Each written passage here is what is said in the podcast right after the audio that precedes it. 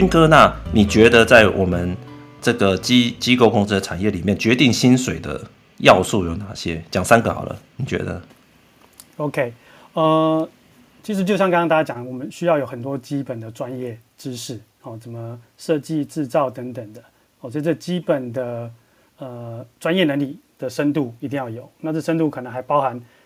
跨领域，例如散热啊，或者说结构分析，有这些会让你的深度更广，也会让你的呃薪资或是你的可能见度会更高。对，那第二点就是呃跨组织沟通的广度，你要横向的呃沟通能力要有。那因为你到了一定的程度，不是你自己设计，呃想怎么样做就可以怎么做，你必须刚刚讲像跟采购、跟业务、跟 PM、跟电子工程师。等等的都要很密切的讨论，你怎么去说服他们，怎么样达到一个呃大家的一个平衡点？那机构工程师要整合所有人的意见去执行我的设计方案，所以这个跨组织的沟通能力也是会决定你的 position，就会决定你的薪资到什么 level。那第三点就是所谓的呃心理抗压的强度，对，因为到最后的挑战，你年资越高，其实就是要。面对更大的挑战、更大的艰难的案子，那当你面对一个全新很有挑战案子的时候，你怎么去吸收它、分解它，然后去执行每一个小细节，把它做到最好？那你怎么承受这样子的压力？怎么样去带领你的团队？所以你必须要有很强的心理抗压性。那这样才是一个我认为是一个顶尖的人才，才可以拿到更好的薪水。这样。嗯嗯嗯，所以你刚才讲是说，第一个是什么？那个专业，第一个是专业度对哦，专业程度哦，然后第二个沟通沟通的能力，哦，第三个就是抗压性。抗压性，OK。好 h a m b l i n g 和魏德呢？你们觉得呢？诶、欸，我我补充一点好了，我觉得就是以以我身边周遭的这个认识的同事来讲，呃，刚刚像我提到嘛，你本土的这个公司跟外商的差异。薪水差异其实是呃有一个落差在的，那有一个落差在是很婉转的说法吗？对，就是就是会有一个这个差距，有一个差距。那所以我觉得像呃像我们机构理工背景出身吼，我们的语言像英文吼，我就会看到说很多人像很多呃我认识的这个也是机构工程师，他专业能力非常强，也非常会做呃做事能力非常好。但可能他会差在这个语言这一关，所以他可能有一些外商的机会就会错失掉。嘿，那我觉得这个部分也是可以。我的英文啊，英文很重要。对，语言能力，英文是可以给大家说，哎，其实你不用到很好，因为我觉得某种程度上，外商都会觉得说，哎，或外国工他们在找机构工程师的时候，他不会很看重你的语言能力，你不用能说善道像 PM，但你只要有基本的沟通能力，能知道说，哎。我这个跟同事沟通、跟老板沟通、跟这个下游的供应商沟通，哎，这样就够了。那我觉得你只要多这一个小门槛跨过去，你就可以在不管是你在找工作的时候，你就会有更多选择。那相对在薪水来说，你就比较容易找到好的条件。讲起来好像是小门槛，事实上也也没有那么容易哦。你其实语言语言不用、啊、语言是真的，只要能够沟通就好了啦。哎，那会讲 yes 或 no 就好。补充一下，那个也不能加 多一点信心好了。就是我我毕业的时候啊，其实我的那个英文是没有达到毕业门槛的，就我大学毕业，所以我还要在暑假的时候去修那个进阶英语，对，是非常破的。然后是我开始工作之后，我开始接触，不管是可能美国的客人啊，或者是之后，哎，很多的机会，你在工作上有应用的机会的时候，真的是边做边学。所以也不是说哦，你一定要留学，像某部分的诶，国外留学，他英文本来就很好，有这个优势。但是我是觉得说，哎，其实如果你真的是有心去接触这个，把它练习到可以沟通，真的是可以沟通就好，其实就会有很大的差别。Hamblin 他的那时候我推荐他的时候，他也面试嘛，他们就说他诶，他用的英文都很简单，但是他会跟他们用英文去讨论。哎，那他们就觉得这是、oh, 就是 Hamblin 吗？哎，对，就是我想讲过的例子，对不对？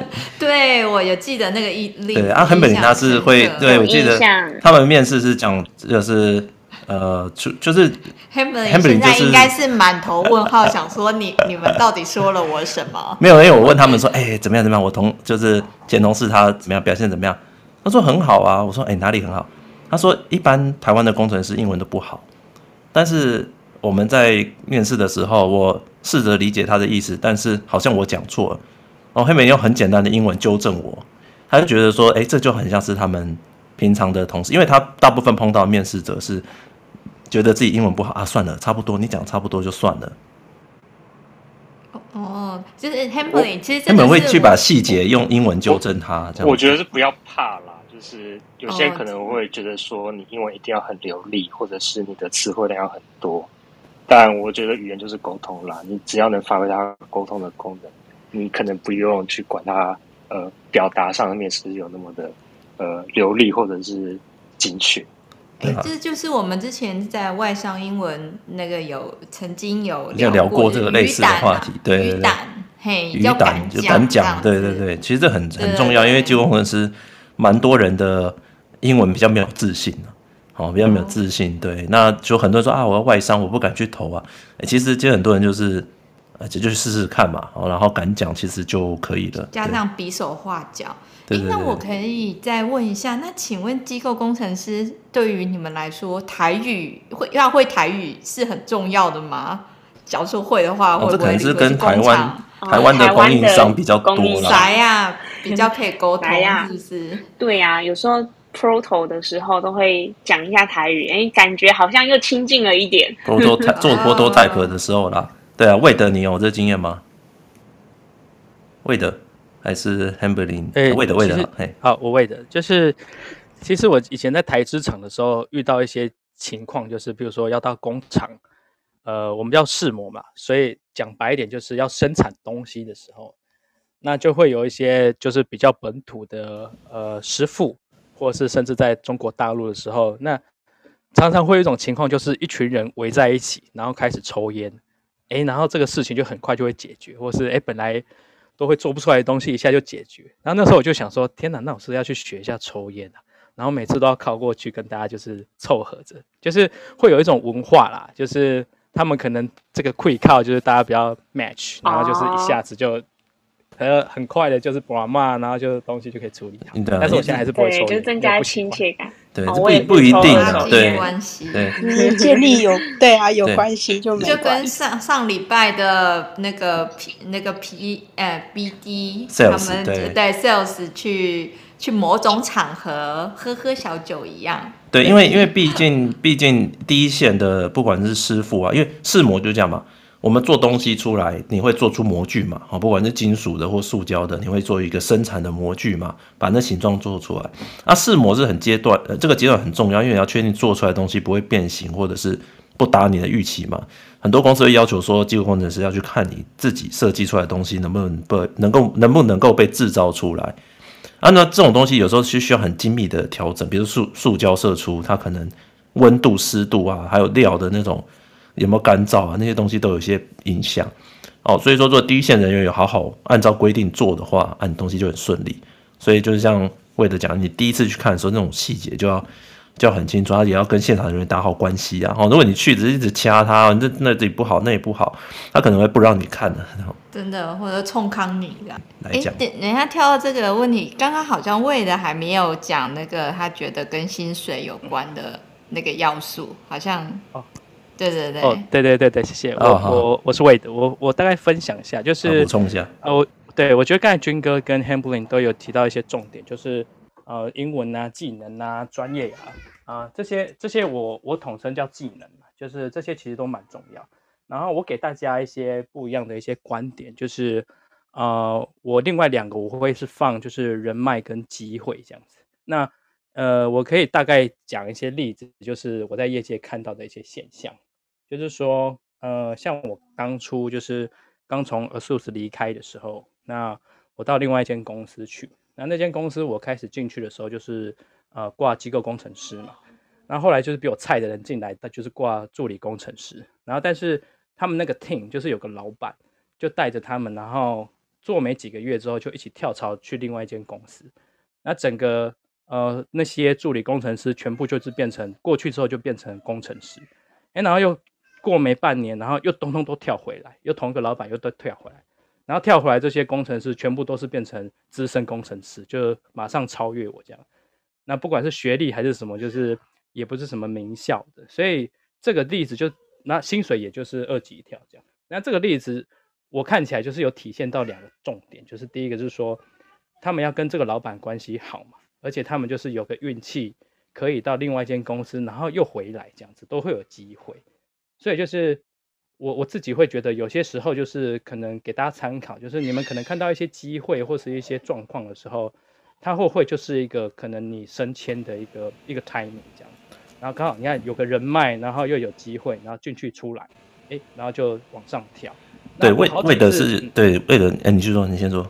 哦我我我在之前的几间公司，就是好几次遇到就是类似裁员或是要换血的时候，其实其实大家可以观望看一下，就是是不是真的要马上走，还是其实你待下来之后，上面的老板又会给你更好的 offer，然后那时候你又可以往上升。就是我遇到过好几次，就是甚至就是呃有个老板把我们所有人都一起带去红海，然后。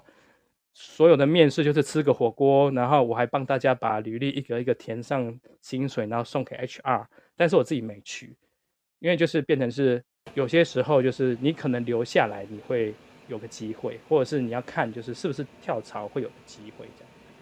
对，因为机构工程师哦，其实在很多公司薪水是蛮死的哦，不太不太动哦，就像我刚进入台湾这个领域的时候，呃，那个时候我记得我四年嘛，我才加了。就是从四万多吧，加到六万出而已，并没有什么太大的变动啊。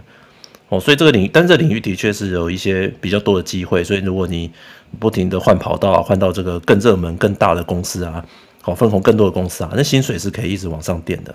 哦，因为这毕竟你要知道做硬体产品，就要有好的机构工程师，好的坏的差蛮多的啊。对，这个年度的调薪真的就是很有限。那我有一次就是被公司被 merge。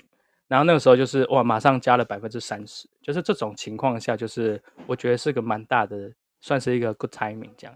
那像我自己当初去苹果的时候，我其实也不认识当初 hire 我的老板，然后我也没有特别好的英文，我我英文有可能比 Hamblin 还要烂吧，就大学联考只有三十七分这样子，就很差啦。然后，但是我那个时候就是就是刚才讲的嘛，就是有些专业你基本要有，然后你业界的。的那个名声当然要好一点。我那时候大概年资五六年左右，然后刚好就是前一个公司，呃，有人有人认识那个老板，那我是不认识他。然后那个老板就问说：“诶，那台湾有没有适合的小伙子？然后长得也不错，颜值不差的，然后推荐给我一下。”啊，就这样子我就进去。对啊，颜值不错，这个是你自己，这是你自己加的吧？这是你自己加的。颜值夸等一点。我们有在听哦，哎，哦，这这不要收，不要录进去。对，然后。所以要强调的就是说，其实是我比较强嘛，好像也没有。但是有的时候就是一个，就要试啊，要去试。对，就是就就是要去要去。一抹布，我还好奇一个问题，因为刚刚大神们有分享，就是他们一天的工作啊，比如说早上开会啊，下午开会啊，然后有 focus time 去设计设计图啊。那因为听起来这个整个工作时长跟流程听起来就是蛮合理的。那我想请问大家。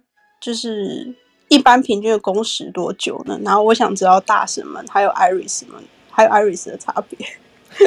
呃，这要来分享一下工时，加班吗？还是你生活平衡吗？你觉得目前？哎，听说机构工程师出差都出很多，你们会出很多差吗？这个生活工时是怎么看？军哥，你们出差吗？呃，我先讲在台商的经验好，因为啊、呃，台商的机工工程师其实。要处理很多事情，除了刚刚讲设计、制造、生产、组装，所以工时会比较长，而且蛮常出差的。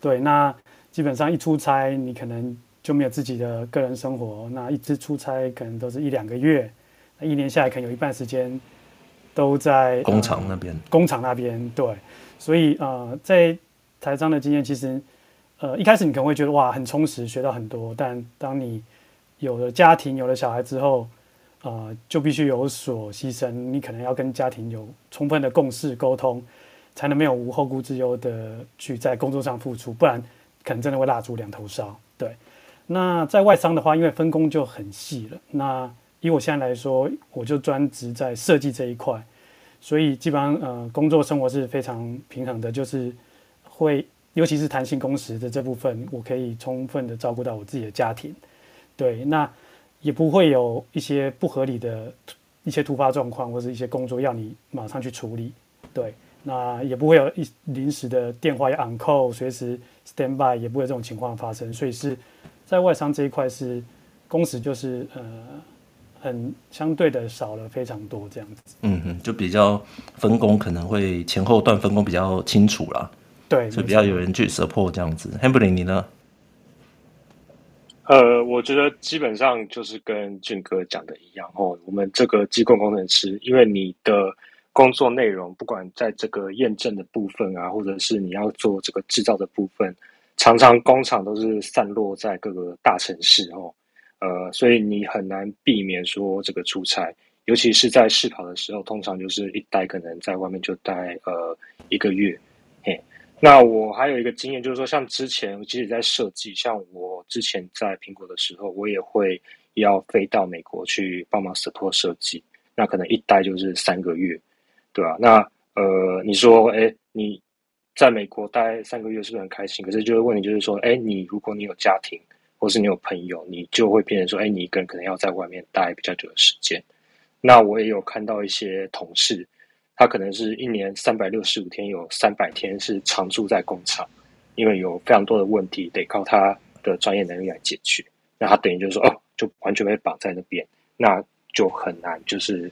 有比较正常自己的对自己的时间，对对对对。那因为那你你说，哎，我可不可以在办公室解决这些问题？很难，因为像刚刚讲，你机构就是要摸得到的东西，你很多细节或是呃问题，你不到现场去看、去摸、去呃分析，你是没有办法解决问题的。对对对，魏魏德尼啊，呃，对，就是我我觉得。呃，做机构这个出差应该是很难避免掉的啦。就是我，我也是刚进、刚毕业、刚进华硕的时候，然后老板还跟我说：“诶，要资深的才能去工厂哦。”啊，然后我 on board 的时候就说：“诶，你台胞证办了吗？这样是要叫我去大陆这样。”然后，然后就是我觉得，呃，这个可能跟公司就是出差的长短稍微有略有不同。那在台资厂，就是所谓我们的代工厂。可能两三个月起跳，应该都是很其中。因为组装前就要去，呃，可能零件就要去检查很多东西，准备工作嘛，所以很早就要去了，比客户还要早到。对，就是在组装前，你可能就要先去确认一些东西啊、样品啊。然后，但是我现在在外资的话，会有一些不一样，就是我觉得就是 support 的程度。像我现在的工作是，呃，我们工厂一样也在大陆，但是我们大陆就有 hire 大大陆的 mechanical。就是大陆那边就有人可以帮你。那像疫情期间，其实我已经大概快三年没有没有没有出差，我我的那个 membership 都掉接好多了。然后因为我们工厂就是有人会帮忙看，所以就是呃 ODM 他们自己也会，就是供应商他们自己也会出差。所以就是你供应商或是你工厂支援的程度如果够的话，其实我们是可以有点类似远端的去解决问题。所以就是，但是如果资源不够。可能可能你就逼不得已也是必须要飞这样子。对，但效率是比较差啦，因为你必须要先呃看到一个问题，要能够用你的经验去跟他讲说，那你可不可以检查一些东西，然后让现场的人指挥现场的人去帮你看，所以这个其实是要有一些经验的，哎，要一些经验。对，但是我觉得还是在现场看你会比较真的是发现一些问题，对，会比较发现。对对对对哎，那摩布大，我想请教一下，哎，因为我有听说过，就是像出差的部分啊，就是不只是包住包吃啊，然后薪水还两倍，这是真实的吗？还是只是就是传说啊？出差好像可以开一集的，不过每个公司出差的补贴不一样啦。哎，台台湾公司呃就分两种嘛，一种是实报实销嘛，哦，有一个上限给你实报实销，一种是 per per 定嘛，per 定就是说。呃，每天发给你一个津贴啊，你就去用啊，你没用到就省下来，哦，大概是两种啊。那嗯、呃，每一家不太一样。我记得现在最多应该还是 Apple 吧？对，Hamblin，你现在应该最多还是 Apple 吧？呃、欸，苹果还蛮，我不知道其他家的状况，但是也可以讲吗？这个还好吧？应该可以讲，对啊，苹果应该是最多的。对，呃，苹果其实，在不同国家出差给的补助不太一样。那美国的话，呃，一天就如果你是他一算整天的话，大概是一百块美金，我没记错的话，嗯餐费。对，那可是后来好像有切比较细，他会说，哎，如果你只有吃午晚餐啊，你可能不能一百块全部报。后来不是一一百二十几，一百二十几好像是欧洲哎、欸，对啊，是吗？不是大陆日本吧？日本日本蛮高的，日本超过一百。每每个地方的补助不太一样。那这个那个只是吃饭而已啦，那个什么饭店是另外，饭店机票是另外。那像对啊，像像 Google 都不一样，Google 他们好像是呃一个也是一个额度嘛，哦，你觉得那额度里面可以订机票啊，然后吃饭是比较少哦，然后 Facebook 更少一点，就每个公司不太一样啊。台湾的话就大部分是给你一个补贴嘛。哦，给你一天餐费多少啦？但是也是像该不是说苹果一百多嘛？那我就听过台厂有那种二十的，二十美金或三十美金，一天差很多。吃饭嘛？对，吃饭就差很多。那饭店也，饭店那个 Apple 他们可能都是住那个万豪啊，哦，那个住到比较好的啊，台厂可能就会稍微呃，就是朴素一点，对，或者是要住宿舍这样子。我大概补充一下，就是外商基本上都是走实报实销的路线，就有点像是你。保个意外险，然后你花多少钱，然后就请多少钱。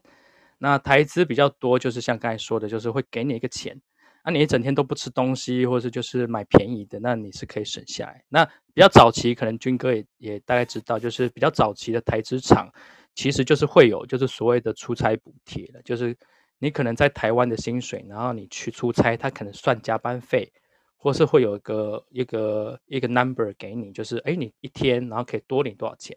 那这就有点像是，哎，你额外得到一个薪水，但是可能就是没有所谓的，哎，你可以住比较好的饭店，或是你可以吃东西吃比较好这样子。对啊，那这样不知道我们回答到你的问题？有，我这样听起来，其实台商外商也差蛮多的，光这个福利，出差的福利有差，所以所以外商回来都会胖很多啊，就是 百块福利很好，对，不吃白不吃，天天天天都吃。对啊，然后都是像苹果他们都是商务舱啊。对吧？他们坐飞机都是商务舱，就跨国几个小时以上都商务舱啊，就很好这样子。那个之前有个新闻呢，苹果还叫他们要下架，就是说他们呃一个美国一个航空公司，那个它很高的比例都是苹果的员工去出差做出来，那商务舱都是他们在做啊，对吧？那个就是都是就是都很好啦，他们那个配置那个什么车辆啊，什么都很好，对吧？就是当当贵宾这样接送这样。哦，所以其实还蛮推荐，就是喜欢旅游还是说到处跑的那个朋友是可以来做那个。没有，你一开始一开始很兴奋，对，然后后来你一个问题解不出来，被关在那里，对啊，你个被关在那里，你就很惨，好不好？对啊，被关在那里，对啊，最惨的那哎、欸，那就会关到精神的压力都很大。对我我我先补充一下，我我是为的，就是其实出差。就该回答刚才的一个问题，就是工时反而会比较长。就是去美国的话，因为你们想一下，就是我们在西岸的话，通常就是大概下午四点多的时候，就是中国或是台北他们刚起床要工作的时候，所以那时候几乎就是接着 China 的 Tempo，然后又继续开会，然后等到在美国，我很常就是在美国，可能下午晚上就去开会，到十二点之后开完了，然后开始画图，然后弄到两点。然后早上起来又跟美国同事开会，所以在那边待很久，其实是会有点折腾。对，你如果有设计端的人出差是很可怕，你等于两边都要弄，你要做两两倍的工作，那做到半夜都是常有的事，而且你要做很久，对吧？所以出差只有一开始的一开始会觉得很兴奋啊，啊，后面就会觉得很痛苦。对，所以你你有家庭之后就觉得出差时间不能拉太长。像我也是那个终身万豪白金啊。出到终身，租到终身的，终身万豪白金，对吧？今天是重点，对啊。然后我那学长他那时候还没有拿白金，就问他说：“哇，你怎么是终身万豪白金啊？”他说：“我一拿到之后，我再也没有住过任何一间万豪体系的饭店，因为已经住到吐了。”真的啊，直接都会住万豪都是万豪，万豪要白金要要终身白金要六百万，那那要维持维持白金十十年。十年以上的白金这样子，六然后呢，有什么好处吗？啊、你就不会你对啊，你的汇集 就不会不会变啊，所以就是哎，但那个东西我就说，哎、欸，那因为你出差会有一些点数可以换房间嘛，度假可以用啊。大家都说他他放假再也不会去住这种饭店，因为看到就就想吐这样子。对啊，他不是去 check in 会免费帮你升级吗？会啊，我们以后来开一集再讲这个出差的有趣的事情。对啊，这个出差出到最后，真的会有很多有趣的事情啊。哦，不过整个过程还是很辛苦的。对啊，好不好？那我们最后来给大家打分数。好，我们先问一下这三位呃来宾哦，我们今天分享了很多，非常谢谢你们。你们自己推荐大家来做机构工程师吗？哎，我先分享一下，我是军哥。好啊，我我是非常推荐，因为其实每一个职业都是需要相关的人才投入。那机构工程师有很多可以学习。那其实你只要找对方法，其实还是有很好的发展，有发展的。对，才这样发展。好，Hamberlin 你呢？呃，我 Hamberlin 哦，这个我觉得我是有条件推荐啊。对，我觉得如果你要当机构工程师，尽量往品牌厂或是外商方面发展。你的生活会比较平衡一点，对对，OK，因为就很多人会讲说，我不要让我小孩念机械嘛，因为这真的这个领域，你如果是在这个代工啊，或者是在比较传产啊，的确是会比较辛苦啊。哎，魏德你呢？呃，我我也是推荐的，因为我觉得基本上选机构你一定找得到工作，只是说就是看状况啊、薪水啊，然后工时啊。就像我刚才提到的，就是其实摸得到的产品都是的。那很多人其实会 question 说，哎啊，以后就是 VR 的时代呀、啊，都虚拟的、啊，那我们还会需要这么多设备之类的吗？但是我我相信短期内人都还是需要，就是手持产品真正的东西，对，对真正的东西。那再来就是要看工作跟公司的状况。那呃，目前为止我自己是非常满意，就是现在的环境。那所以就是大家要去衡量说。可能你的工时跟家庭的状况啊，跟你的待遇是不是可以可以平衡这样？好，我们非常谢谢今天三位来宾哦。那我们等下会留一点时间给大家开放问答，在问答呃，大家可以就是准备好问题。我看很多人有准备问题了。对，今天问题很踊跃。对，那我们在回答之前是先来打个分数，啊、我们来评分一下机构工程师来评分。哎，可是我今天我这样评会有点会不会有点不太？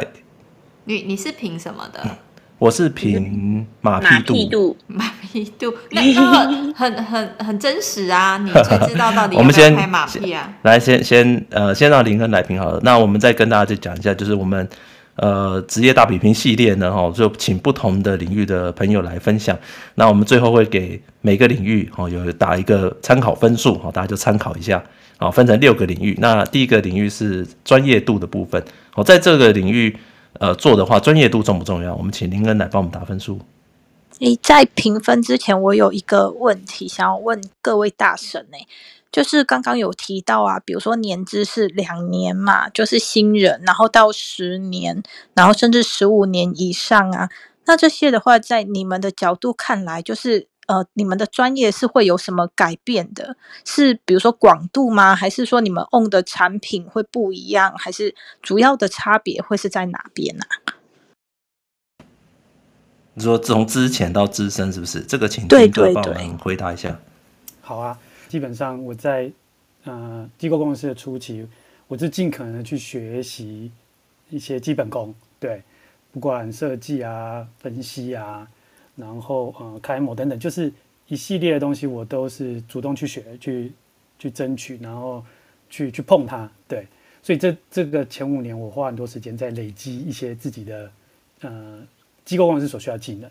对，那在下个阶段，可能六到十年，我就知道呃我的设计能力可能已经已经足够了。那我接下来就是要刚讲的，我要培养我的沟通能力，我的英文能力，对，还有一些呃。跨部门协调的一些经验，所以这个时候我就会，呃，我现在这时候就跳槽到可以符合我这个呃技能的公司去做，对，嗯嗯嗯，就可以累积这些能力，对，OK，然后也提高自己在客户间或是说这个产业的曝光度，对对对，嗯，好，林恩，那你这样可以吗？这个答案可以吗？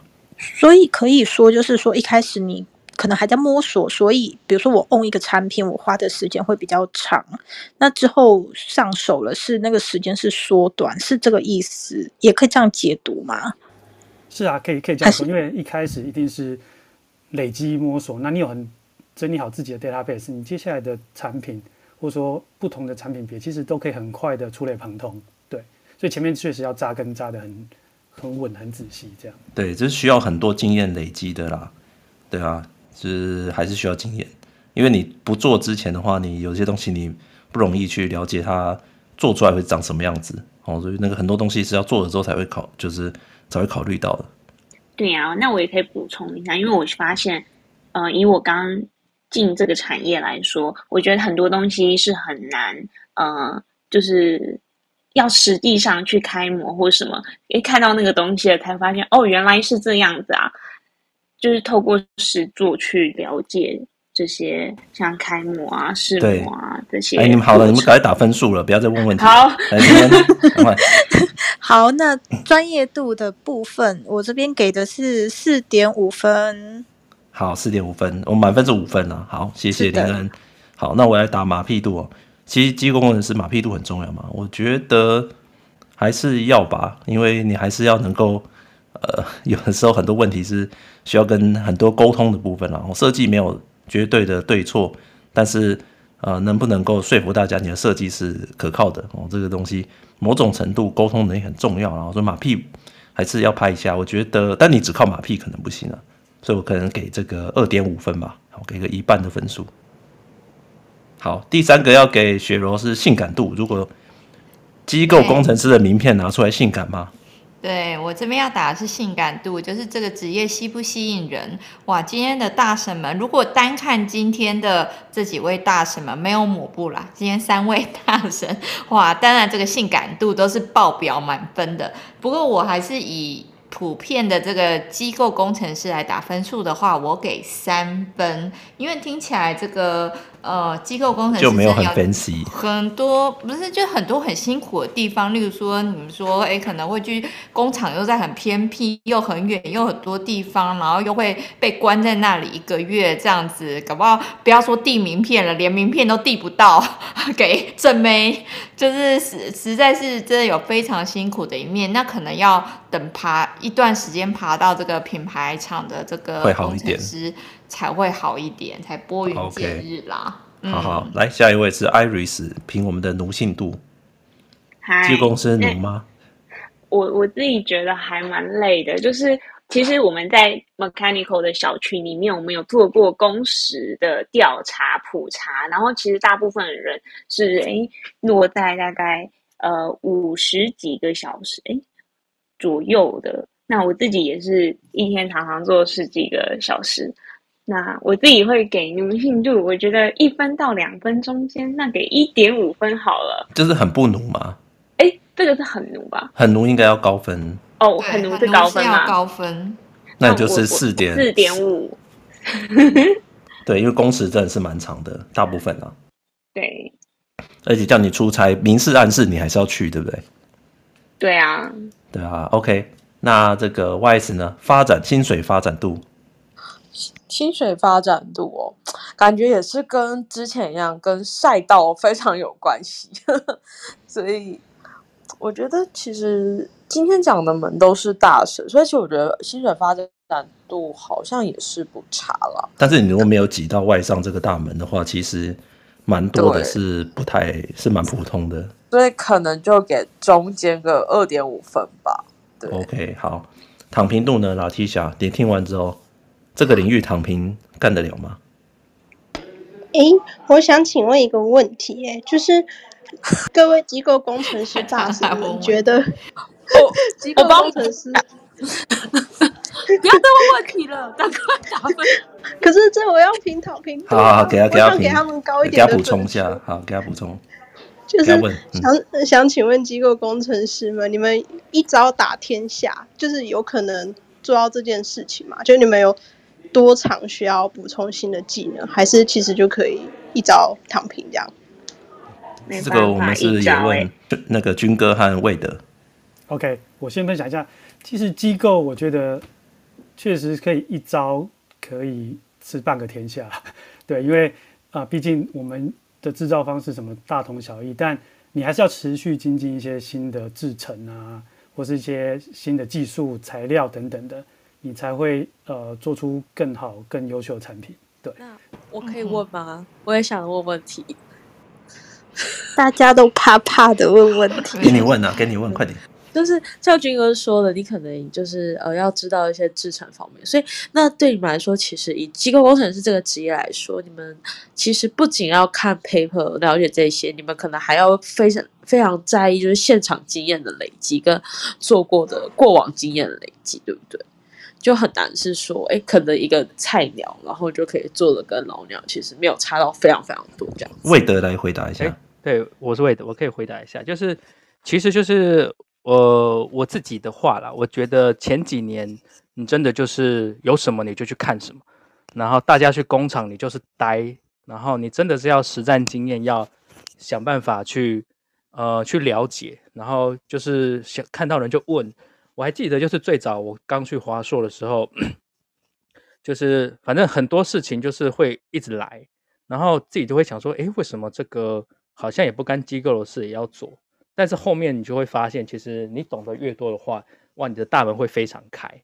然后等到你可能做个五年，哎，我不想做这个，我想做 ID，OK fine，因为你之之前你 ProE 画的非常好，所以你的 skill 都很好，或是你的工厂经验、表面处理你都很熟，那你就可以跳跳来跳去就很快这样。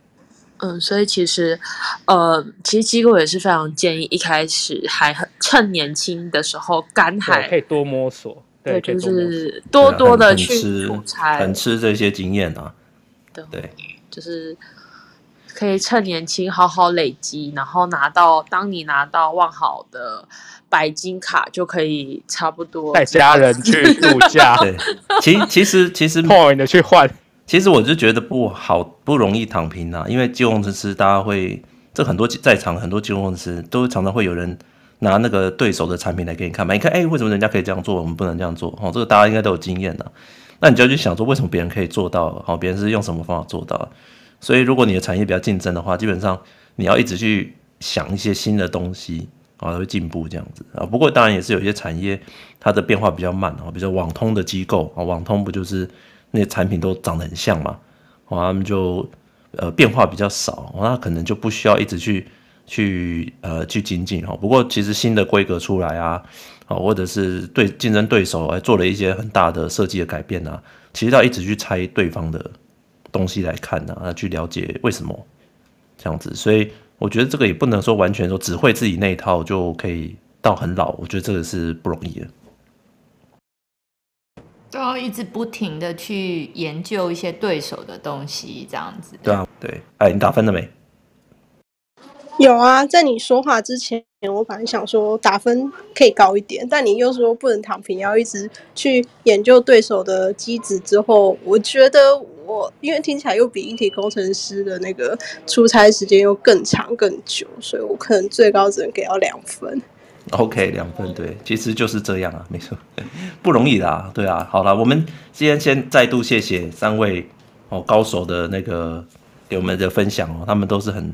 在业界很久的经验哦，那机构工程师呃以前都传说嘛吼，这个念机械人都会觉得说这个薪水真的受限很多哦，那机会是工作机会是一直有啦，但是薪水的增加幅度真的是很少。我觉得在台湾，那现在有一些外商慢慢来台湾招人哦，那提供更多的机会，那我觉得大家不要怕哦，去挑战看看。那以前以前可能台湾大概机机械系要。要能够薪水要成长，大概可能要出国了哦。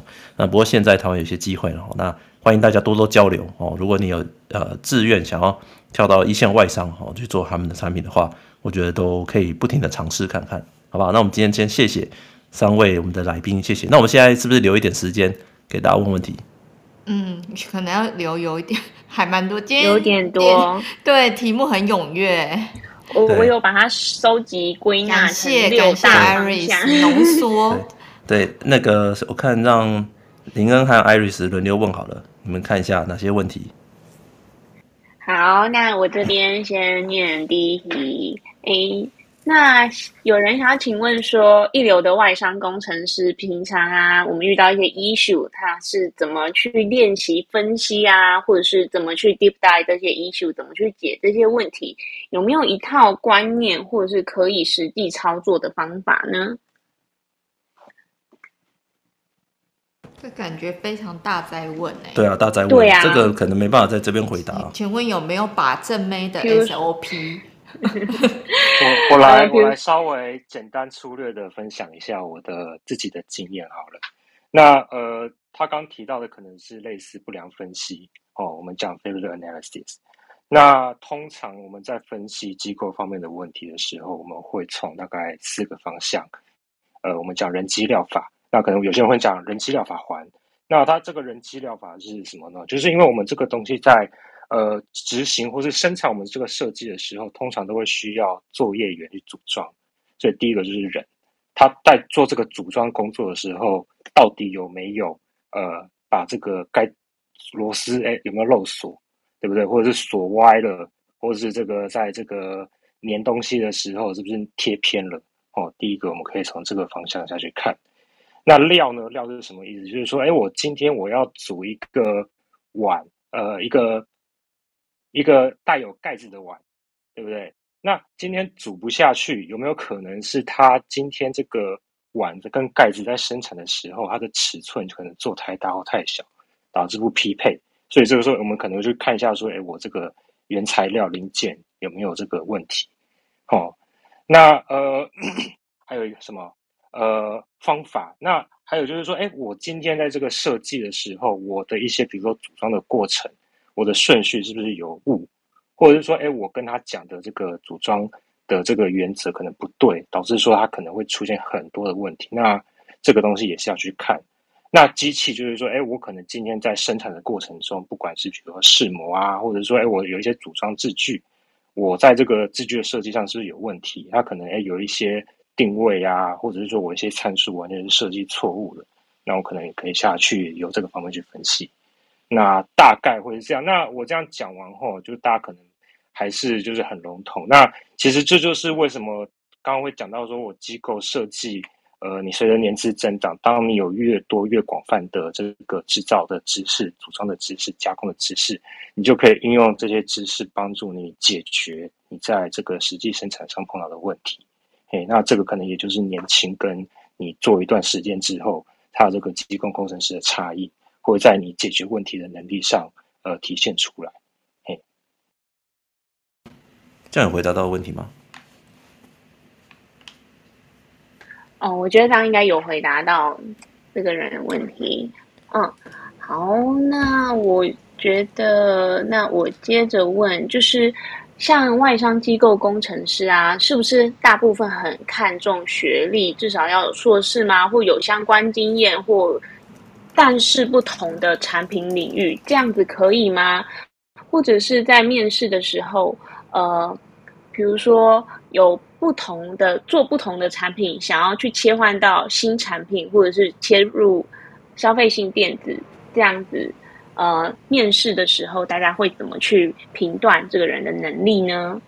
这个就刚刚呃，拉蒂小问哦，是拉蒂小吗？嗯，就是问说，如果你是不同领域的话，你怎么切入呢？啊，如果是外商的机构，他可能都做某些产品，对不对？然后你要怎么跨进来？这问题是类似这样这样子。对啊，就是就很多人对于怎么当外商的机构工程师真的很有兴趣。那这个是不是？来，哪位要魏德？您先回答。呃，对我是魏德。我我大概讲一下，这听起来好像就是说是有关于面试这块的的条件嘛，对不对？那呃，第一个就是看学历，我是觉得绝对不是绝对啦，因为嗯、像我之前在 Apple 的时候，有很多也都不是，也是台湾的一些，比如说甚至技术体系的，他也是可以呃，可以可以面试录取，所以。呃，当然就是学历有可能是你刚毕毕业的一个敲门砖嘛。那到后面很多其实就是看你的经验、专业，甚至你当下面试的反应，或者是你的一些就是解决问题的态度等等，会是蛮重要的一个关键。那是不是要硕士？好像也没有说一定是绝对。但是就是我在苹果的时候，的确是很多硕博士也都会来面试，就是可能各地的顶尖人才都会。呃，公司都会想要录用，这这是这是相对会有加分的。然后跨领域这个东西，我就觉得可能跟你写履历有点关系嘛，因为这个重点是说你有没有办法，可能之前做不同产品，甚至是不同领域，我可能是个 PM，然后我突然觉得机构这个发展还蛮有趣，想试看看。那这个我觉得跟写履历比较有关系，然后可能你们可以去搜寻一下某部大大之前的几集，就是有关于写履历的，就是你要怎么样子利用一些方式让面试者觉得，哎，你跟这个他们想要求的这个职位是有些关系，你是不是有一些就是跟机构合作的很多经验，是对这个职位是有帮助的，你都可以是你加分的东西，可以去提出来。那当然你自己必须要有一些 study，就是。甚至是是临时抱佛脚，赶快去上 YouTube 看一些机构怎么猜，然后它是组装顺序。面试的时候没有问到，你想办法自己去提出来，诸如此类的方式了。就是我觉得这可能就是面试那一集，我要怎么样子去运用。我相信还是很多机会啦，就是你即使没有同样的产品经验，甚至是不同的职位，也都是有机会可以进来的。对，跨跨领域其实。应该对于稍微资深一点的工程人、工程师来讲的话，不会是太大问题啦。但主要就是看说你对于你本来领呃的领域，你里面你了解多少，好多深哦，你能不能够？因为不同产品它这个就是不同的测试环境嘛，不同的做法，你能不能理解那些做法的细节？然后你到我们这个领域之后，你能不能把那些概念好帮我们这个 team 加分？哦，这个都是很重要。那我再来问一题。呃，大家都说，诶，系统厂的机构很像在打杂。那如果都在打杂的话，要怎么样累积实力跳外商呢？这个，这个我来分享一下。好，军哥说一下。哎，对，这个其实就像我之前在群内分享的，会遇到机构公司会遇到，就是觉得，诶，怎么杂事这么多，我都没有做重要的专案等等的。对，但其实你遇到这个问题，其实你可以换个角度想，这真的是打杂吗？这个打杂，它是杂事，我有办法让它变得更有效率吗？我可以把它变得更有效率之后，我可以分享给团队，让大家整个团队能够变得更强吗？对，你可以朝这个方向去去调整，然后让自己学习的更多。对，但如果你这些都做过之后，你还是觉得，诶，我还是没有进步，我还是还是做这些。呃，没有挑战的事情，那就代表你其实该找下一家公司，看你缺少哪项技能，你就去找具有那样呃专业的一个公司，跳去那边去学习下一个技能，这样子。对，那慢慢累积该有的专业沟通能力、语言等等各式各样的能力都有，甚至跨跨领域，甚至专案管理。你到外商面试的时候，其实就有很多的故事可以去说，对。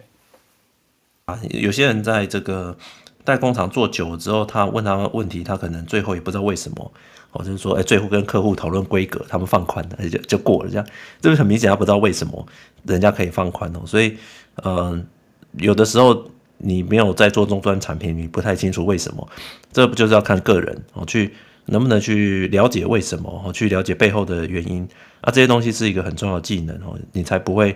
在你的职位被限制住哦，我们在累积经验的阶段，你必须什么问题都要会问，这个还是很重要。好，那我就来跳下一题。诶，请问如果做的产品啊，目前可能在 ODM side 做的产品，不是各大外商产品，不是那种呃笔电、平板、手机、server 之类的，要如何去说明？呃，说服面试官说自己也有能力担任呢？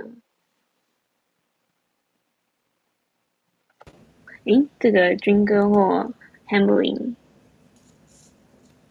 那我来回答一下好了。好啊。呃，我觉得即使这个产品的领域不同哦，可是其实你呃机械性你会碰到的制造跟加工方法，其实还是。大同小异的，所以如果今天我在呃面试一个不同产品类型的这个公司过来的求职者的时候，我可能会去问他一些最基本的问题，就是你可能会碰过哪些加工方式？那对于那些加工方式或是这个制成，你的理解有多深？对，那我会根据他的年资去评断说，诶，在他这个状况下，他的理解是不是合格的？因为其实，即使你接触的是不同的产品别，但是你如果愿意好好的去把基本功打扎实的话，你要衔接到另外一个轨道的时候，其实也是很快的。对，那我们可能会注重说你在这个基本功上面有没有做好，然后你能不能清楚的去跟大家讲说为什么你们之前呃做了什么东西，那为什么要这么做？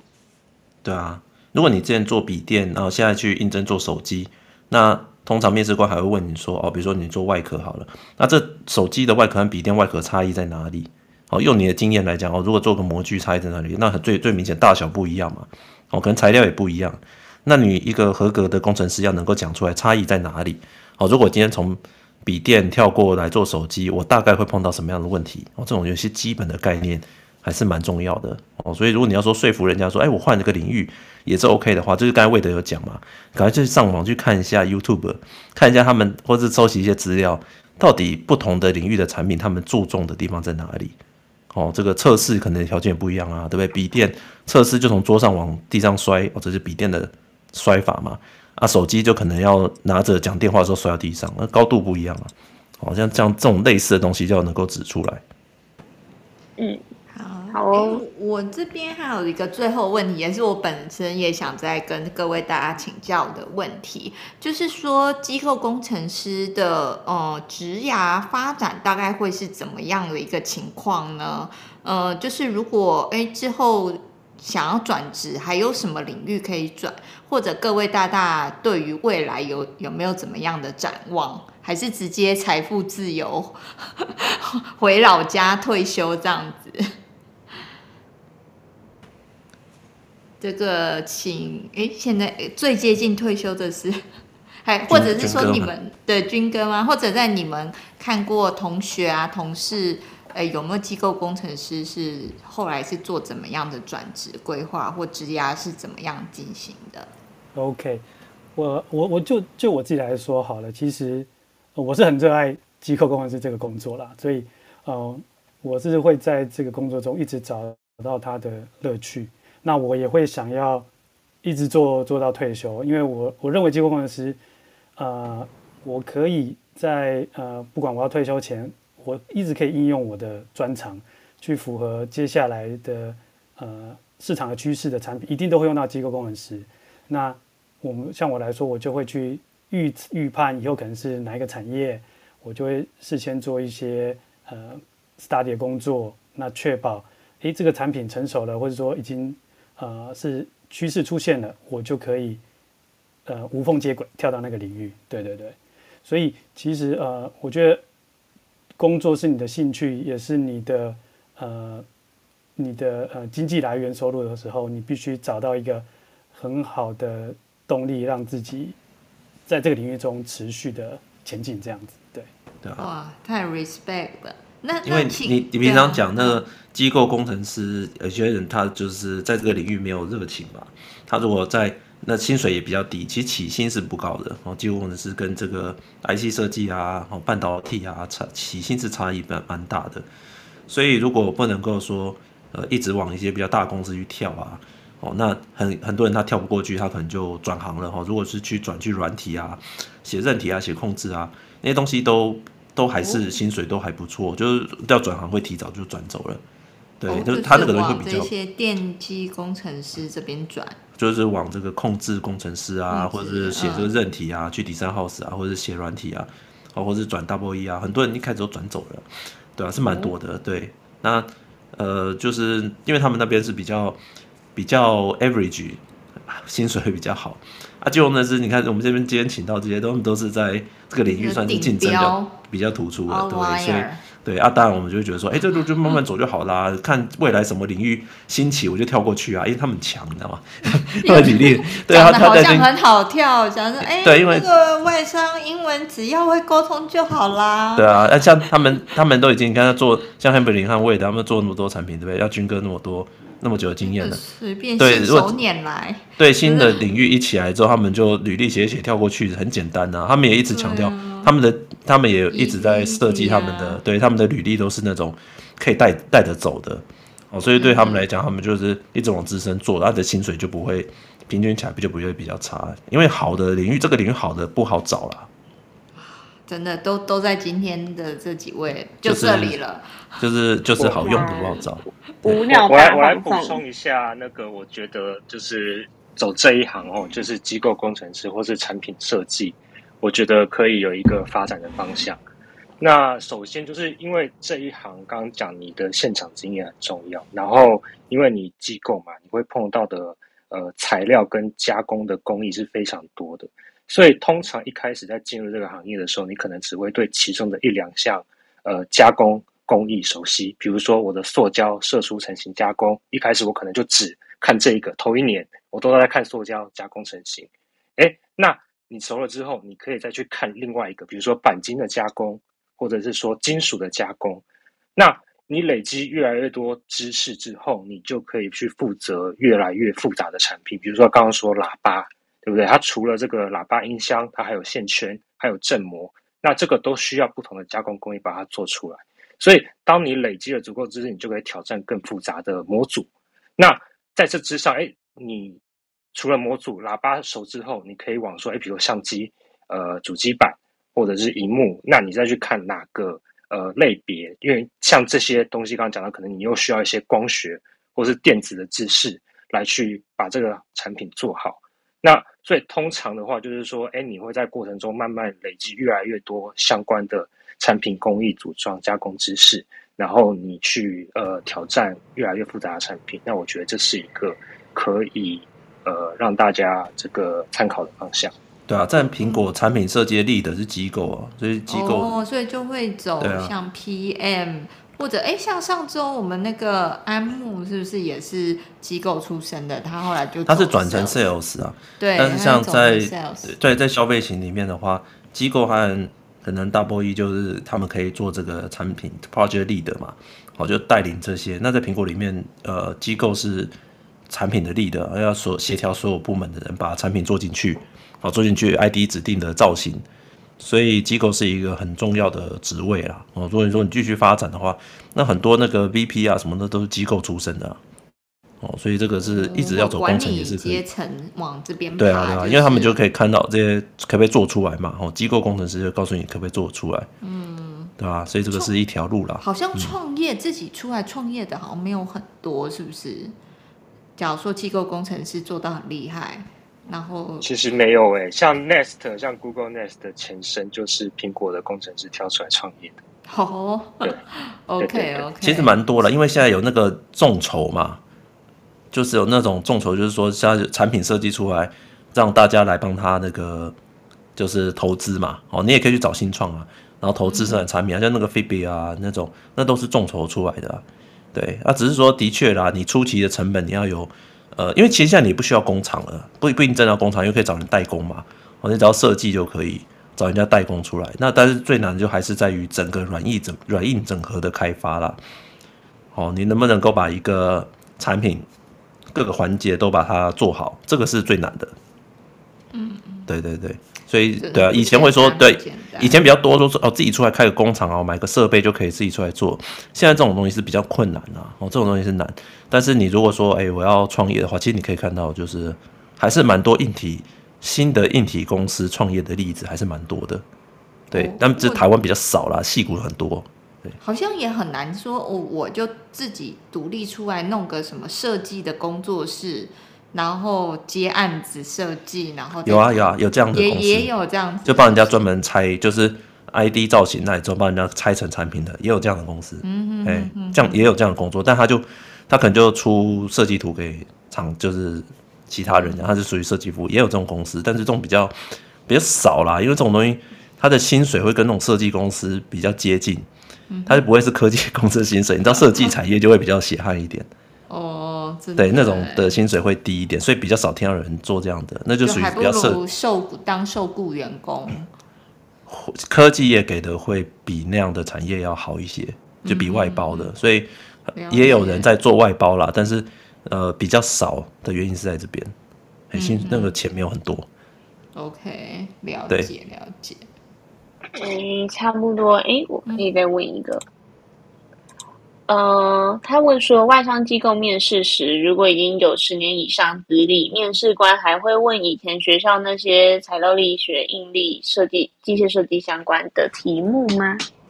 感觉好像十年以上的低经我可以，我我是 Wade，我可以来回答这题。好啊，我我就是血淋淋的，就是几乎那个大学的问题都已经课题都已经遗忘了。然后其实会，而且很多间都会。然后甚至我还有去面试一间在台湾的外资公司，它是最后就是跟就是主管们的相谈甚欢，讲了一两个小时之后，最后留十五分钟给我一个。大学考题，然后要我作答，就是算一些什么例举啊，有的没的。然后后来他们两个就离开了，我就想说，哎，这个就是因为没有想到说会问这么久远的，就是其实，呃，就是等于是很基础的，就是工程学习的东西的。那你说会不会用到？可能偶尔会用到的一些逻辑运算这样。然后反正有手机嘛，就拿出来查一下公式，然后就算一算，大概就这样。那像。呃，有些知名的大公司也会，甚至就是面试我的人，他是可能也是才毕业没多久，然后有一半都是在混力学的东西，就是学校、大学，就是你课本材料力学翻出来可以看得到。那经过一次洗礼之后，下一次去的时候，自己就会心里有个底，就是诶，这间公司可能就是会比较有学术性的题目，然后就会先去查。然后公式先记下来，或者是哎，这个公式的英文你要怎么讲？然后就是会去答题，所以还是会有被遇到这些问非常非常基础的问题。嗯，这个外商超爱问，苹果、Google 都爱问。嗯、对，Henry 你要讲吗？我分享一下，就是因为呃，像机械这种东西啊，你当你在挑战设计的极限的时候，你一定是要去做一些以前根本没有其他人做过的事情。那这个时候你怎么去寻求解答，或者是说，呃，你怎么在把东西做出来之前就预测它这个东西能不能用？那这个时候你就会得回归到这些像基础的学科知识，不管是力学，或者是流体，或者是一些这个物理的基本定律的分析。嘿，那我这边要讲一个，就是说我为什么会特别注重，就是刚刚可能我想补充，但是没有讲到，就是说，呃，机构这个产业哦有一个跟。我讲跟软体业不太一样的，就是说我们的迭代的周期非常的长。就是说我今天要加工一个东西，不是说我今天一个按钮按下去，哎，可能五分钟后东西就自己蹦出来。它可能要经过呃，比如说一个月的模具开发，然后可能两个礼拜到三个礼拜的试模，我才可以把我的设计实现。那实现那个当下，你发现哎不对，或者是你一弄它就碎掉了，或者是断掉了。那这个时候你要再去修改这个成品，它的代价会是很大的。你可能要花更多的时间去改善，或者是你需要重工。嗯、对、嗯，所以在前期设计，你有没有办法提出一个非常这个呃稳固的设计？呃，是蛮重要的。那这就牵涉到你的基本功。嗯，有有一些产机构设计的产业哦，那个测试的时间是非常长的，哦，就项目也很多。哦，比如说，如果你有外观的话，你可能有呃一些就是化学性的测试啊，或者是温度的测试啊，或者拿去摔啊、撞啊、锤坏啊什么的。所以那个东西全部跑过之后，你要全部经过，那也要花很多时间去测试的。好像我记得以前有看过什么键盘吧，那个键盘那个有，但不是有些键盘很很？可乐吗？键盘要倒可乐啊，要啊，或者是有什么某一个按键常打它掉下来也没有断掉也没有。嗯好，或者是什么 Enter 键，左边按和右边按力量不一样，这种都是问题啊。啊，他测试一次要可能要寿命要测几十万下，我一测一个月，对不对？哇，那怎么办？你就是要花时间去，呃，一开始先想好各种方案，再一直下去测嘛。哦，所以就按照你的测试目标不一样，你那个你那个就是去思考怎么样去解决问题不一样了，但它不会很快，它都是需要花很多时间去，不管做模拟啊，或者是去做一些 review 啊。哦，所以它是难度在这边。嗯，照抹布这样讲，就是以后如果我们买了键盘，然后可能打一打，它就键盘就破了，然后凹一个洞之类，我们就是可以怪机构当初没有设计好这样子吗？对啊，他就 对啊，对啊，然后是啊，是啊，是啊，真的、啊。我讲一下，其实品管也有关系啦，因为有时候我们设计的很好，但实际它在生产的过程中或者组装的过程中，它没有照我们的规范来。然后最后在测试的时候也没发现，流到市面上，哎，那消费者可能就会拿到一些瑕疵品，对，这个也是有关系。嗯、对啊，quality 跟 mechanical 也是很常一起 co-work 的。好，我了解了解，谢谢谢谢分享，谢谢分享。那今天已经问题也蛮多的，我们就超过时间了，所以我觉得我们还是要先要先可能就分享到这边了。那如果大家还有更多的问题，我觉得这真的有很多很有趣的东西可以跟大家分享。我们之后再多做几集，跟大家分享一下这种产品设计啊、机构工程师后面的一些秘辛哦。我觉得我们之后再来分享。呃，可能今天只能先分享到这边，好不好？我们先让这个来宾先去喊口号。好，喊口号，哎。好，对对对，欸、这个有想要加入机构工程师的哦，可以多去打开麦克风和大家一起喊一起喊一起喊一下，对对对，因为先喊一下，对对对对，那我们军哥嘛，Hamberlin 和 Wade 知道我们的口号吗？呃，知道。OK，好，这个就在听太棒，我不知道，我旁边有人那个好，不知道的话，我们那个下那让 Iris 来。来带大家念一下，帮我看一下。对对对，好啊好啊，为了我们的口号啊，就是心灵体感财富自由万岁，然后要喊三遍哦，哦。大声喊出来，这样。有喊有保佑，有喊有保佑。对，那下面的听众可以一起听一下，对对对，对，好吧，好来，那我们艾瑞斯。好啊，那我们就开数到三，一起喊哦，一二三。心灵体感，财富自由万岁万岁！心灵体感，财富自由万岁！心灵体感，财富自由万岁！好，谢谢大家，谢谢大家，非常精彩，谢谢大家，好，谢谢主持人，谢谢大家，辛苦的分享，谢谢。哇，我觉得今天很棒哎。